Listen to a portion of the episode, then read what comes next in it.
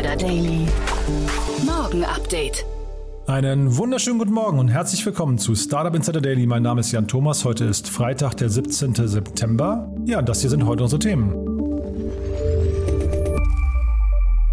VW startet im Jahr 2025 mit autonom fahrenden Sammeltaxis. Die Bundeswehr testet Roboterhunde von Boston Dynamics. Carsten Maschmeyer spendet 200.000 Euro an die FDP. Google stellt sein transatlantisches Datenkabel fertig. Und Irlands Datenschützer haben gleich zwei Verfahren gegen TikTok eröffnet.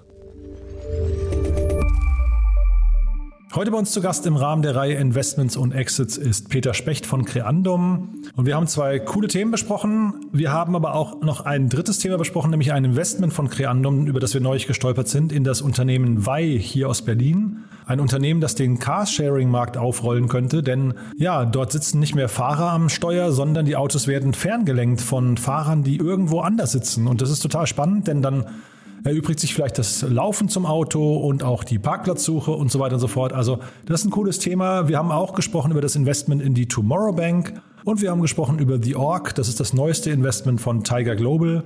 Drei ziemlich spannende Themen, die kommen gleich sofort nach den Nachrichten. Kurz der Hinweis auf die Nachmittagsfolge. Bei uns zu Gast ist Dieter Janecek. Er ist Mitglied des Bundestags für die Partei Bündnis 90 Die Grünen.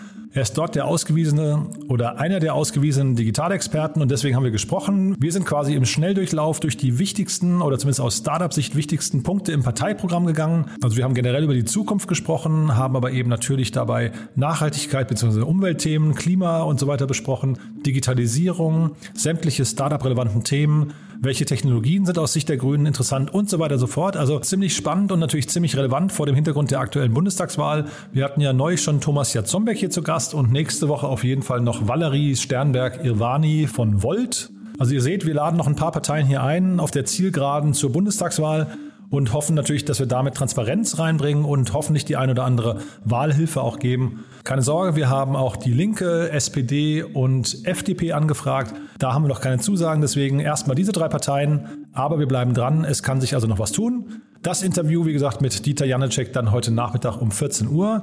Jetzt kommen die Nachrichten mit Frank Philipp, danach dann Peter Specht von Creandum und vorher noch mal ganz kurz, wie immer, die Verbraucherhinweise. Startup Insider Daily. Nachrichten.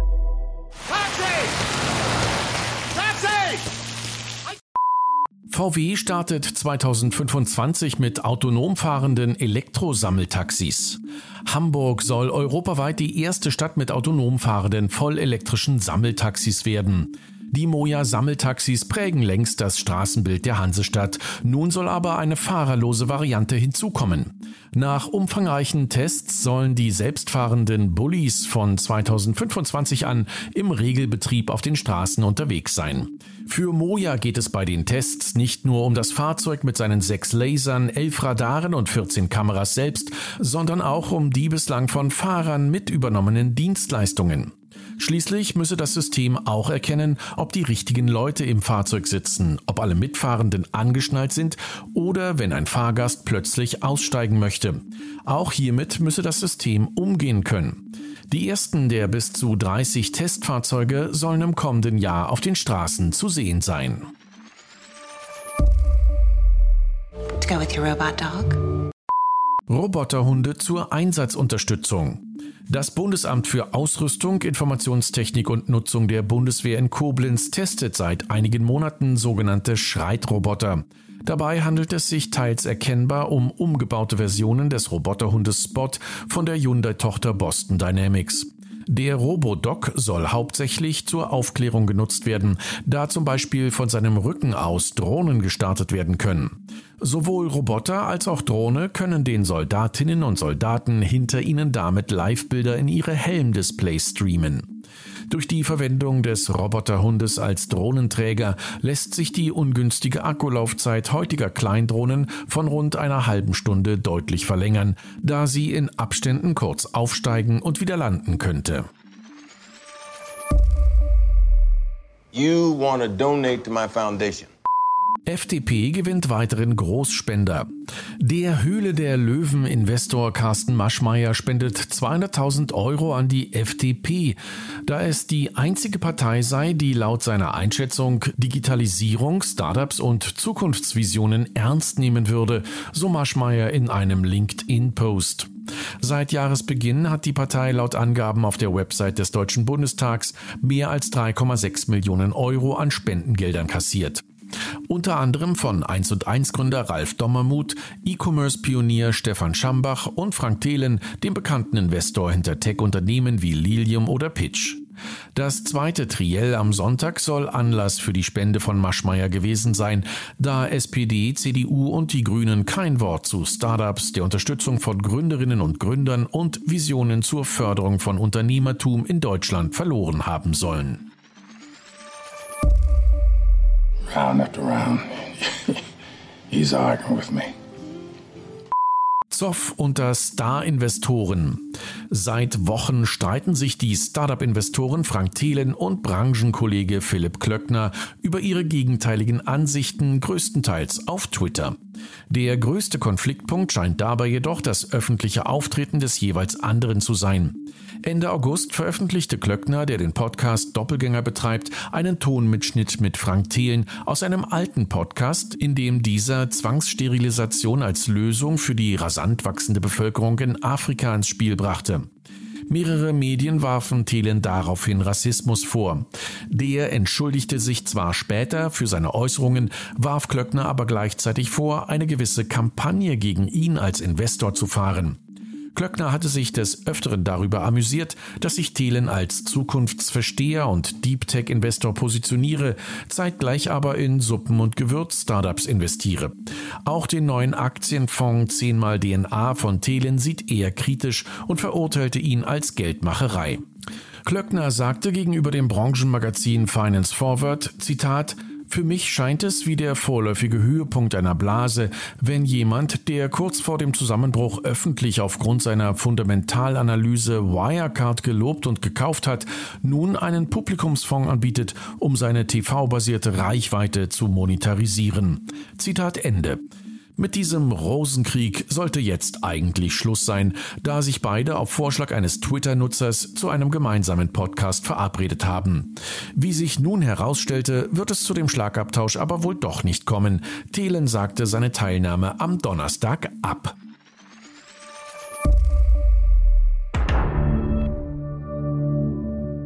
You have to invest if you want to restore balance to the world. Netflix investiert 500 Millionen Euro in deutschsprachige Inhalte.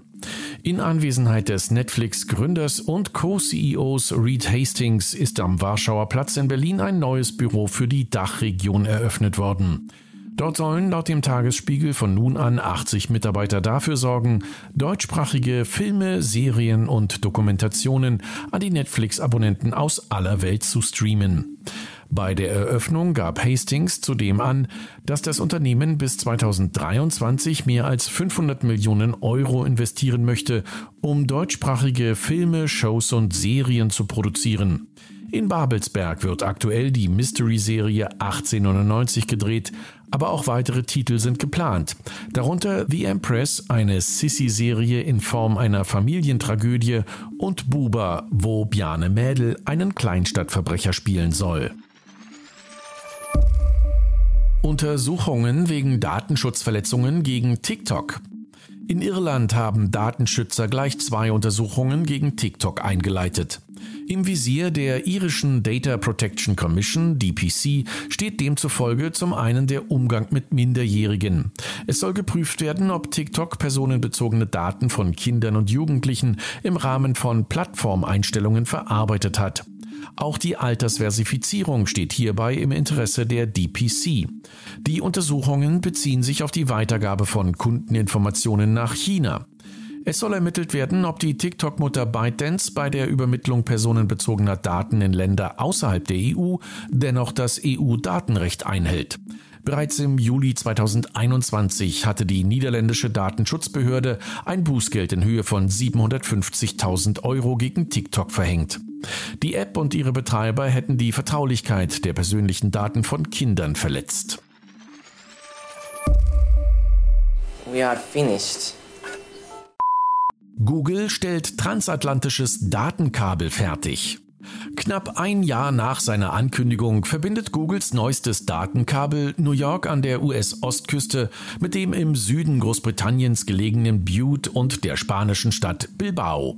Mit seinen 6200 Kilometern Länge ist das gigantische Glasfaserkabel dazu in der Lage, pro Sekunde 350 Terabyte an Daten hin und her zu schicken. Die superschnelle Glasfaserverbindung soll einen stabileren Datendienst für Userinnen und User garantieren. Kommendes Jahr soll das transatlantische Datenkabel einsatzbereit sein. Google ist damit die Verlegung seines vierten Unterwasserkabels gelungen und die zweite Glasfaserverbindung der USA mit Europa. Uh. Revolut hat Ärger mit Mitarbeiterbeteiligungsprogramm. Revolut hat im Juli über 800 Millionen US-Dollar eingesammelt, wodurch es auf 33 Milliarden Dollar bewertet wurde. Dank des Beteiligungsprogramms wurden auch mindestens 76 Mitarbeiter zu Millionären. Bisher sind sie das aber nur virtuell, denn der Verkauf der Anteile ist beschränkt. Nach dem erfolgreichen Investment wurde es den Mitarbeitern allerdings erlaubt, einen bestimmten Prozentsatz der Anteile des Fintech-Startups zu verkaufen. Einige ehemalige Mitarbeiter kritisierten nun die deutlichen Unterschiede zu den aktuellen Mitarbeitern. Dem Newsportal Sifted zufolge müssten die ehemaligen eine Bearbeitungsgebühr von 2,75 Prozent zahlen, wenn sie am bevorstehenden zweiten Aktienverkauf teilnehmen wollen. Derzeitige Mitarbeiter des Unternehmens würden hingegen keine Gebühren zahlen und sogar Vorverkaufsrechte genießen. Auch bei den Verkaufsvolumen läge ein Unterschied von 10% im Vergleich zu den aktuellen Mitarbeitern, die 20% ihrer Anteile verkaufen dürfen. Alright, I confess. OpenSea gesteht Insiderhandel ein. Der größte NFT-Marktplatz OpenSea hat gestern seine App für Nutzer in den Google Play und Apple App Store veröffentlicht. Gleichzeitig wurde diese Woche bekannt, dass ein Mitarbeiter des Unternehmens an einem NFT-Insider-Handelssystem beteiligt war. Somit haben sich die bereits bestehenden Gerüchte bestätigt. OpenSea teilte in seinem Unternehmensblog mit, dass man erst kürzlich von dem Problem erfahren habe. Während die Identität des Mitarbeiters nicht bekannt gegeben wurde, sieht sich der Produktchef von OpenSea, Nate Chastain, auf Twitter ähnlichen Vorwürfen konfrontiert. Der Twitter-Nutzer SuvuTV hatte am Dienstagabend den OpenSea-Produktchef beschuldigt, geheime Krypto-Wallets zu verwenden, um die Verkäufe auf der Plattform voranzutreiben. Die NFT-Plattform hatte offenbar versäumt, für seine Mitarbeiter klare Regeln aufzustellen, um sie daran zu hindern, vertrauliche Informationen zum Kauf oder Verkauf von NFTs an die eigenen Nutzer zu verwenden. Dies wolle das Unternehmen nach eigenen Angaben nun nachholen.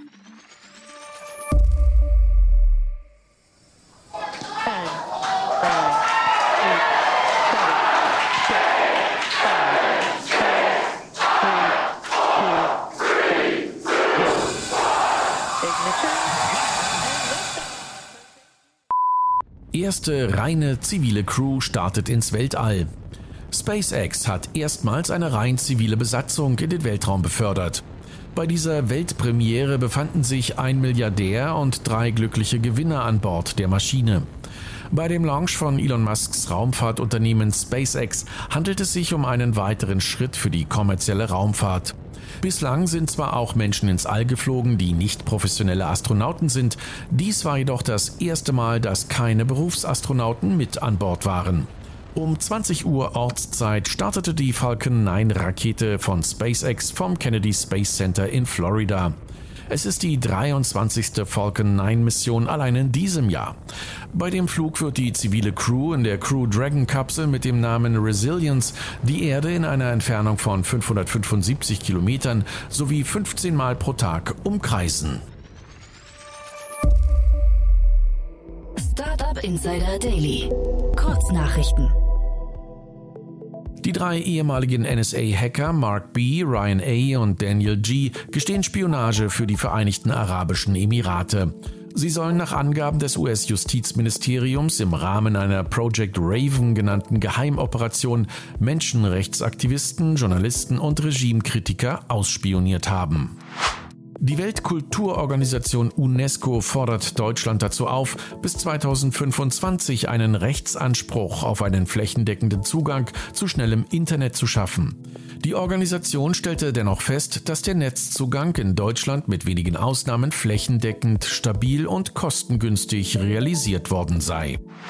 Die Star-Investorin Cathy Wood verkauft innerhalb von einer Woche 350.000 Tesla-Aktien im Wert von 266 Millionen Dollar. Der Verkauf dürfte lediglich darauf zurückzuführen sein, dass Wood sich entschlossen hat, nach dem zuletzt guten Lauf Gewinne mitzunehmen. Amazon erweitert seinen Echo-Lautsprecher um eine Funktion in Deutschland. Der Lautsprecher reagiert nun nicht mehr nur auf Alexa, sondern auch auf bestimmte Geräusche wie Hundegebell oder ein weinendes Baby. Bellt ein Hund, weil er nachts komische Geräusche an der Tür hört, könnte Alexa automatisch eine Routine starten, indem zum Beispiel das Licht eingeschaltet wird. Und das waren die Startup Insider Daily Nachrichten vom Freitag, dem 17. September 2021. Jetzt geht es weiter im Programm mit Investments und Exits. Startup Insider Daily. Investments und Exits. Perfekt. Ja, ich freue mich sehr. Peter Specht ist wieder hier von Creandum. Hallo Peter. Hi Jan, wie geht's dir? Mir geht's ganz gut. Ja, ach du, ich will mich nicht beschweren.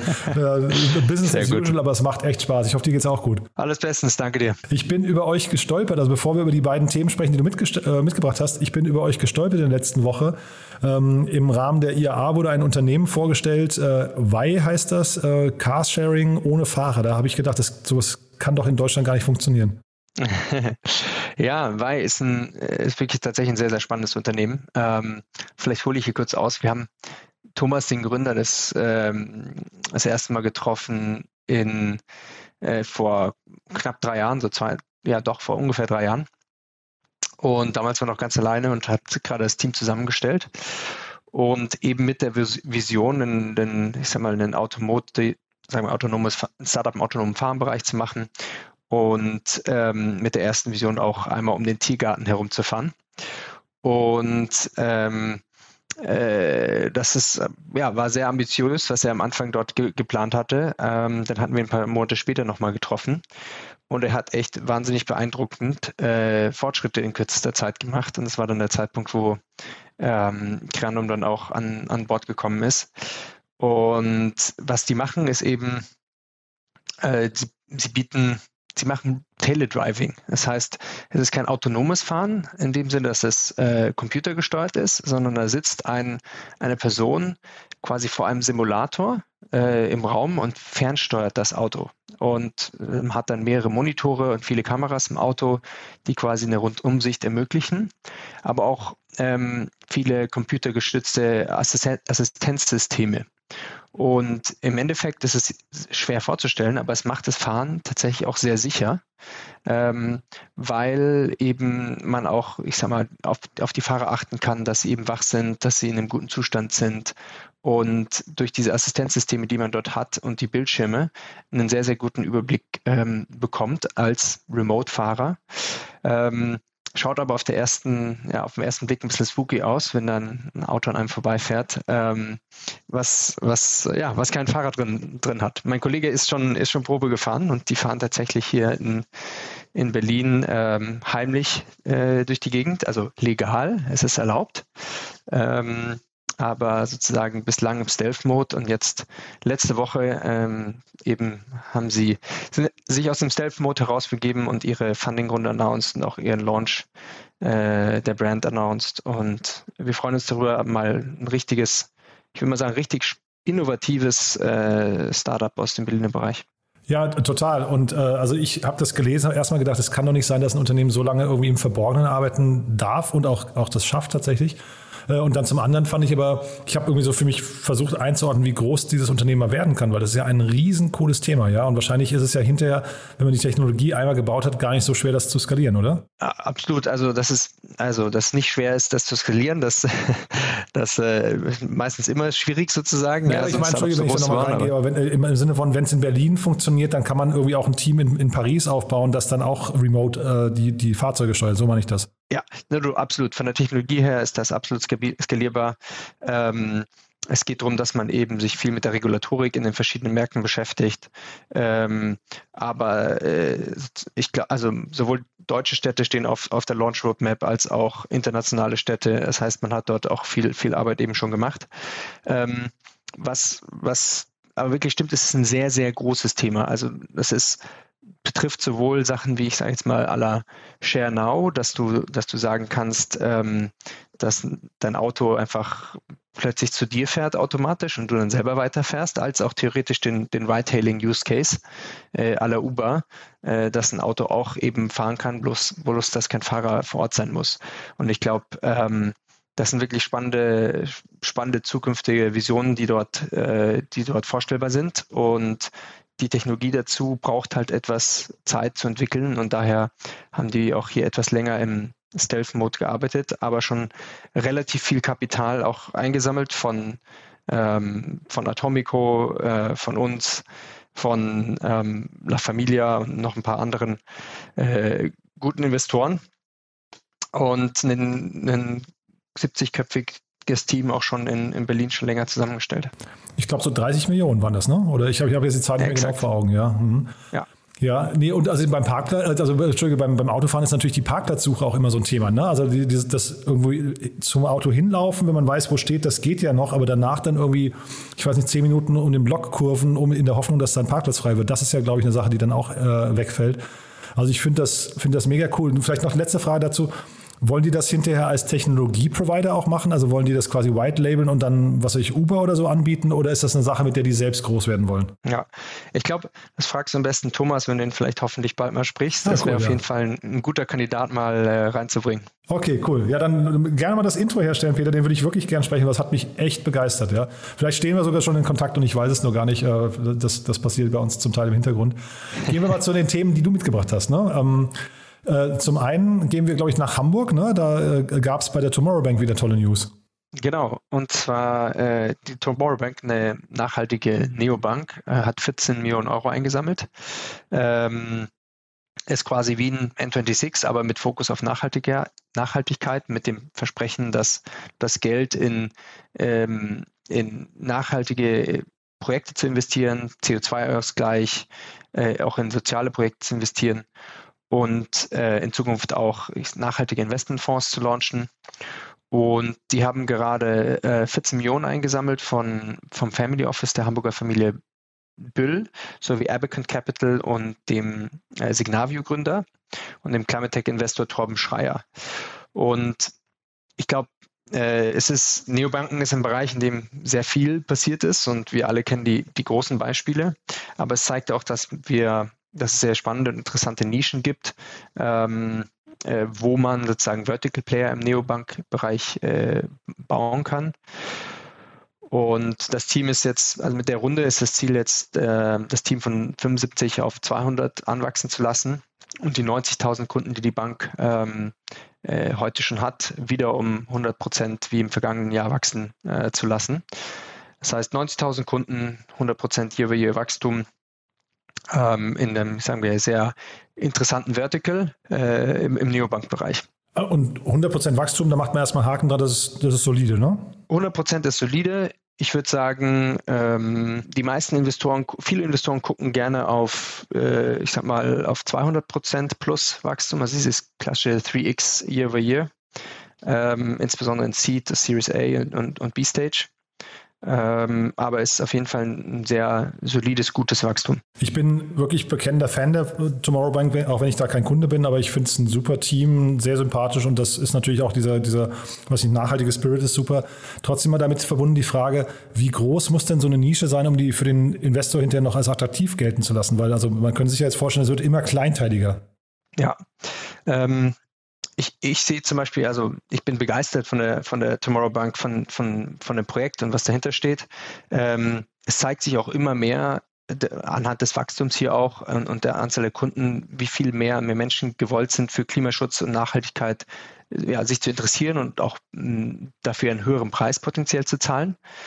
Ähm, aber es ist auch klar, dass der wahrscheinlich der Case, den, den man mit einem eher sehr vertical oder nischigeren Vertical äh, in dem Bereich jetzt hier bauen kann, ähm, doch noch was anderes ist als ein N26 oder Revolut. Also ich sehe hier schon ein, ein deutlich kleineres Outcome-Potenzial als zu einem sehr generalistischen Player, dies wie einem N26 oder einem Revolut, die einfach äh, Multimilliarden-Player oder Revolut Decacorn-Player äh, sind. Ähm, genau. Ich glaube aber, Sie haben auch in der Runde announced, dass, ähm, dass Sie sich hin entwickeln möchten zu Profitabilität. Und äh, ich glaube, es ist auch vielleicht so ein Signal, dass, dass die jetzt nicht unbedingt auf den, ich sag mal, Hypergrowth ähm, äh, Kapital, also möglichst viel Kapital verbrennen oder in Growth zu stecken, ähm, Pfad gehen, so wie es ein Revolut äh, macht, sondern hier auch, sagen wir mal, ein finanziell nachhaltigeres Business bauen, was davon zeigt, dass wahrscheinlich die, ja, die Scale, die das Business erreichen wird, kein Revolut ist, aber äh, trotzdem eine profitable, interessante Nische sein kann. Aber auch, du würdest jetzt nicht sagen, dass es Charity ist, weil wenn jetzt die Investoren reingehen, das ist schon Impact, aber in Kombination mit tatsächlich einem validen Business Case, der auch hinterher möglicherweise sogar Exit-Fantasien hat, ja? 100 Prozent, ja. Super. Nee, das freut mich zu hören. Also ich habe auch heute ähm, erzählt bekommen, dass die Tomorrow-Gründer einer von denen nächste Woche bei uns im Podcast ist. Also von daher werden wir da nochmal nachhaken. Äh, auf jeden Fall ein super Thema, finde ich. Und das andere Thema, was du mitgebracht hast, das hat mich aber vorhin richtig vom Hocker gehauen, weil das hat das, also da hat es mal wieder gekribbelt, muss ich sagen, weil ich die noch nicht kannte. Ja, und zwar geht es hier um The Org. Ähm, und das diesmal kein Thema aus Deutschland, es ist ein Thema aus den USA. Ähm, Tiger Global hat gerade eine 20 Millionen Series B in, in The Org geleadet. Ähm, und erstmal kurz, was ist The Org und warum hatte ich, habe ich es auch ausgewählt? Ich habe es ausgewählt, weil es ähm, nee, tatsächlich auch ein ehemaliger Investmentmanager von Creandum ist, der das gegründet hat und ähm, damit ein bisschen vertraut bin, bin mit dem Case. Es ist aber auch mittlerweile schon acht Jahre her, äh, dass er, dass er bei Creandum, bei Creandum war. Ähm, und er hat eben vor circa vier Jahren The Org gegründet, was ein ich sag mal, ein, ein LinkedIn für Org-Charts ist. Also wenn man sich so vorstellt, ist LinkedIn ist eher, eher so der personenbezogene CV, der dort zur Schau gestellt wird oder ein Netzwerk, wo man den, den zeigen kann. Und The Org ist die Übersicht über ein Unternehmen und den Org-Chart von Unternehmen. Also die Organigramme und, auf Deutsch, ne? Genau, die ja. Organigramme. Mhm.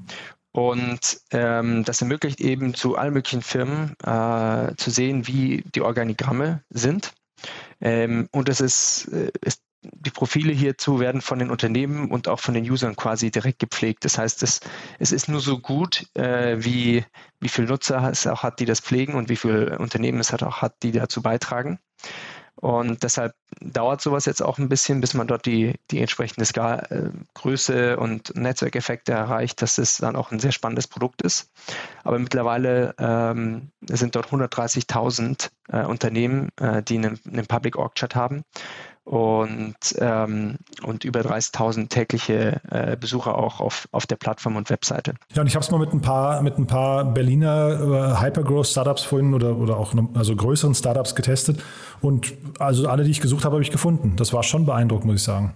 100 Prozent. Und das ist, es hat natürlich sehr spannende Komponenten, die ähm, auch auf der auf der Business-Seite, die dahinter stehen. Also insbesondere mit der Runde wird jetzt auch ein Recruiting-Feature ausgebaut oder auch ein Kommunikationsfeature ist in Planung. Also ich glaube insbesondere eben in dem Personalrecruiting-Bereich ist, ist das ein, ein sehr spannender Pfad, um, um die richtigen Profile zu finden und auch potenziellen Kontakt zu kommen, ähm, den, ich, den ich dort sehr sehe. Und das ist auch was, was, glaube ich, deshalb haben sie auch, glaube ich, so eine äh, sehr gute Investorenbase. Ähm, habe vorher noch nicht erwähnt, aber sie hatten die, die Seed- und die A-Runde von Sequoia und, und dann von Founders Fund äh, geraced und Bollerton war auch dabei. Also auch sehr namhafte Investoren, die sehr früh schon eingestiegen sind. Und du hast gerade gesagt, die Profile werden von den Unternehmen selbst gepflegt. Ähm, was ist denn die Motivation der Unternehmen dabei? Also Recruiting, das klingt ja für mich fast eher so, da möchten Headhunter Leute wegrecruiten. Aber äh, ja. ich gehe jetzt nicht hin und sage, äh, schau, also jetzt habe ich hier gerade Get Your Guide offen. Äh, da welches, äh, welche Motivation hat ein Johannes Reck zu sagen, zeigt euch mal alle, damit ihr weg, äh, wegrekrutiert werden könnt? Ja, ich glaube, dass du sprichst tatsächlich auch ein Problem sozusagen auch an, das dahinter steht. Ähm, und das ist eben, dass zum Teil misaligned das Incentive ist, dass Unternehmen eben nicht wollen, dass ihr Org-Chart so publik ist oder, oder dort ist. Aber ja, ich, ich weiß nicht sozusagen, was, was gerade sozusagen die Unternehmen jeweils motiviert hat, das zu machen, aber ich sehe auf jeden Fall den Punkt, wo es auch, auch kritisch sein kann. Aber du siehst auf jeden Fall auch große Monetarisierungsfeatures, ne? Weil also jetzt hier die, die, die, äh, sag mal, die, das Angebot stimmt, die Nutzerzahlen scheinbar auch erstmal. Man muss sich relativ schnell registrieren, also das ist auch clever gemacht, finde ich. Aber Monetarisierung, sagst du, äh, Haken dran, das kriegt man in dem Bereich auf jeden Fall hin, weil das einfach, also Recruiting-Markt per se ist wahrscheinlich einfach ein Riesenthema. Wenn man da mit einem neuen Angebot um die Ecke kommt, dann wird es wahrscheinlich auch funktionieren, ne? Also ich, ich kenne die, ich glaube, monetarisierungsmäßig sind die noch relativ früh unterwegs, wäre jetzt mein Tipp. Ähm, das auch erstmal, ich glaube, ins, insbesondere in dem Bereich geht man ja häufig erstmal auf einen Free-Model, um, um möglichst große Nutzerzahlen zu bekommen. Ähm, und ich sag mal, den Netzwerkeffekt herzustellen. Und dann über Zeit führt man mehr und mehr ähm, Monetarisierung ein. Ich glaube, es gibt jetzt aktuell das Pricing für eine Premium-Version ist 199 Dollar pro Monat. Ähm, aber ich, ich sehe den Weg, glaube ich, schon, wie man eben über die zusätzlichen Features, die jetzt äh, ausgebaut werden, sei es Kommunikation oder Recruiting oder ähnliches, oder eben den vollen Insight zu bekommen, ähm, dort auch, auch entsprechend monetarisieren kann ist aber, glaube ich, noch nicht, ähm, äh, ist aber noch sozusagen ausstehend zum Teil. Und würdest du jetzt sagen, jetzt mal vielleicht äh, Platzhirsch in dem Bereich ist LinkedIn, ne? Wenn, äh, ist das jetzt hinterher ein Feature für LinkedIn, was die eigentlich auch bauen könnten und damit eigentlich hier dem, dem äh, Challenger sehr schnell den Wind aus den Segeln nehmen können? Oder ist das so konträr, dass man eigentlich damit rechnen kann, dass, dass die eigentlich relativ weit kommen auch und LinkedIn vielleicht sogar angreifen? Ist schwierig zu sagen. Ich glaube, ähm, ist ja auch die Frage, warum hat LinkedIn das, das bislang nicht gemacht? Ähm, aber ich glaube, LinkedIn ist fundamental auch anders aufgebaut von der Struktur. Und die, The Org geht einfach einen, einen anderen Weg an, in, in es nicht die Person in den Mittelpunkt stellt, sondern die Organisation. Und ich sehe es potenziell so, dass es schon auch über Zeit Überlappung haben kann und eventuell auch vielleicht von der Seite ein bisschen angreifen. Allerdings sehe ich es schon als äh, zwei verschiedene Use Cases, als, ähm, äh, als dass der Org das, das, das nächste LinkedIn ist. Hm. Ja, wirklich super spannend. Also das müssen wir auf jeden Fall im Blick behalten. Jetzt gerade mit Tiger Global kam das ja, ich, ich weiß nicht, wie schätzt du Tiger Global ein? Ist das immer noch irgendwie so ein äh, ich weiß nicht, so ein, so ein Orden am Revers oder ist das äh, mittlerweile eher so, ähm, ja, ja, so what? ähm, Tiger Global ist, ist einer der aktivsten Investoren. Man, man hört, liest und sieht deshalb natürlich sehr viel, ähm, ist aber ein ist aber ein sehr, sehr guter amerikanischer Investor, der ähm, aber in einer ungewöhnlichen hohen Frequenz und, und, und sehr viel Geld sozusagen auch in kürzerer Zeit deployt. Ähm, deshalb, ich bin ich bin da grundsätzlich positiv drauf. Es gibt aber ähm, verschiedene Stimmen äh, und verschiedene Meinungen zu Tiger, glaube ich, im Markt. Und jetzt hier tatsächlich, die Runde ist relativ klein für Tiger, ne? weil wir haben jetzt hier in der letzten Zeit, ich hatte den Christian Reber hier oder auch den äh, Benedikt Sauter von Central, ähm, das waren beides, glaube ich, so 70 Millionen Euro Runden oder, oder Dollar Runden. Äh, hier reden wir jetzt über 20 Millionen in Summe. Ne? Also da hat dann Tiger vielleicht, keine Ahnung, 12 oder 15 wahrscheinlich davon gemacht. Ne? Ja, ich glaube, wenn man sich die, auch die vergangenen Runden anguckt, waren sie bei der Org relativ äh, human in der Größe, würde ich mal sagen. Ich glaube, die A-Runde war 8 Millionen Euro, was jetzt 8 Millionen Dollar, was im Vergleich jetzt auch ähm, zu manchen anderen amerikanischen Runden nicht, nicht allzu riesig ist. Und ebenso die, die Series B mit 20, stimme ich dir zu, liegt, liegt für Tiger eher im, im unteren Spektrum. Die sind ja eigentlich eher äh, meistens bei so Rundengrößen 40, 50 aufwärts äh, besonders präsent ein Grund mehr, sich die Org jetzt genau anzugucken, denn da scheint wirklich was zu sein. cool, Peter, du hat großen Spaß gemacht. Haben wir was Wichtiges vergessen? Das waren jetzt ja drei Themen eigentlich. Äh, zu, zu den allen drei haben wir was Wichtiges vergessen? Von meiner Seite aus alles gut soweit. Super. Du, dann vielen Dank, dass du da warst und dann freue ich mich aufs nächste Mal. Klasse, Jan. Bis bald. Startup Insider Daily, der tägliche Nachrichtenpodcast der deutschen Startup-Szene. So, damit sind wir durch für heute Vormittag. Das war Peter Specht von Creandum. Vielen Dank nochmal, Peter. Ich fand es super interessant. Die Org ist ein echt abgefahrenes Thema. Tomorrow, habt ihr ja gerade gehört, sind sowohl Peter als auch ich äh, große Fans vom Unternehmen.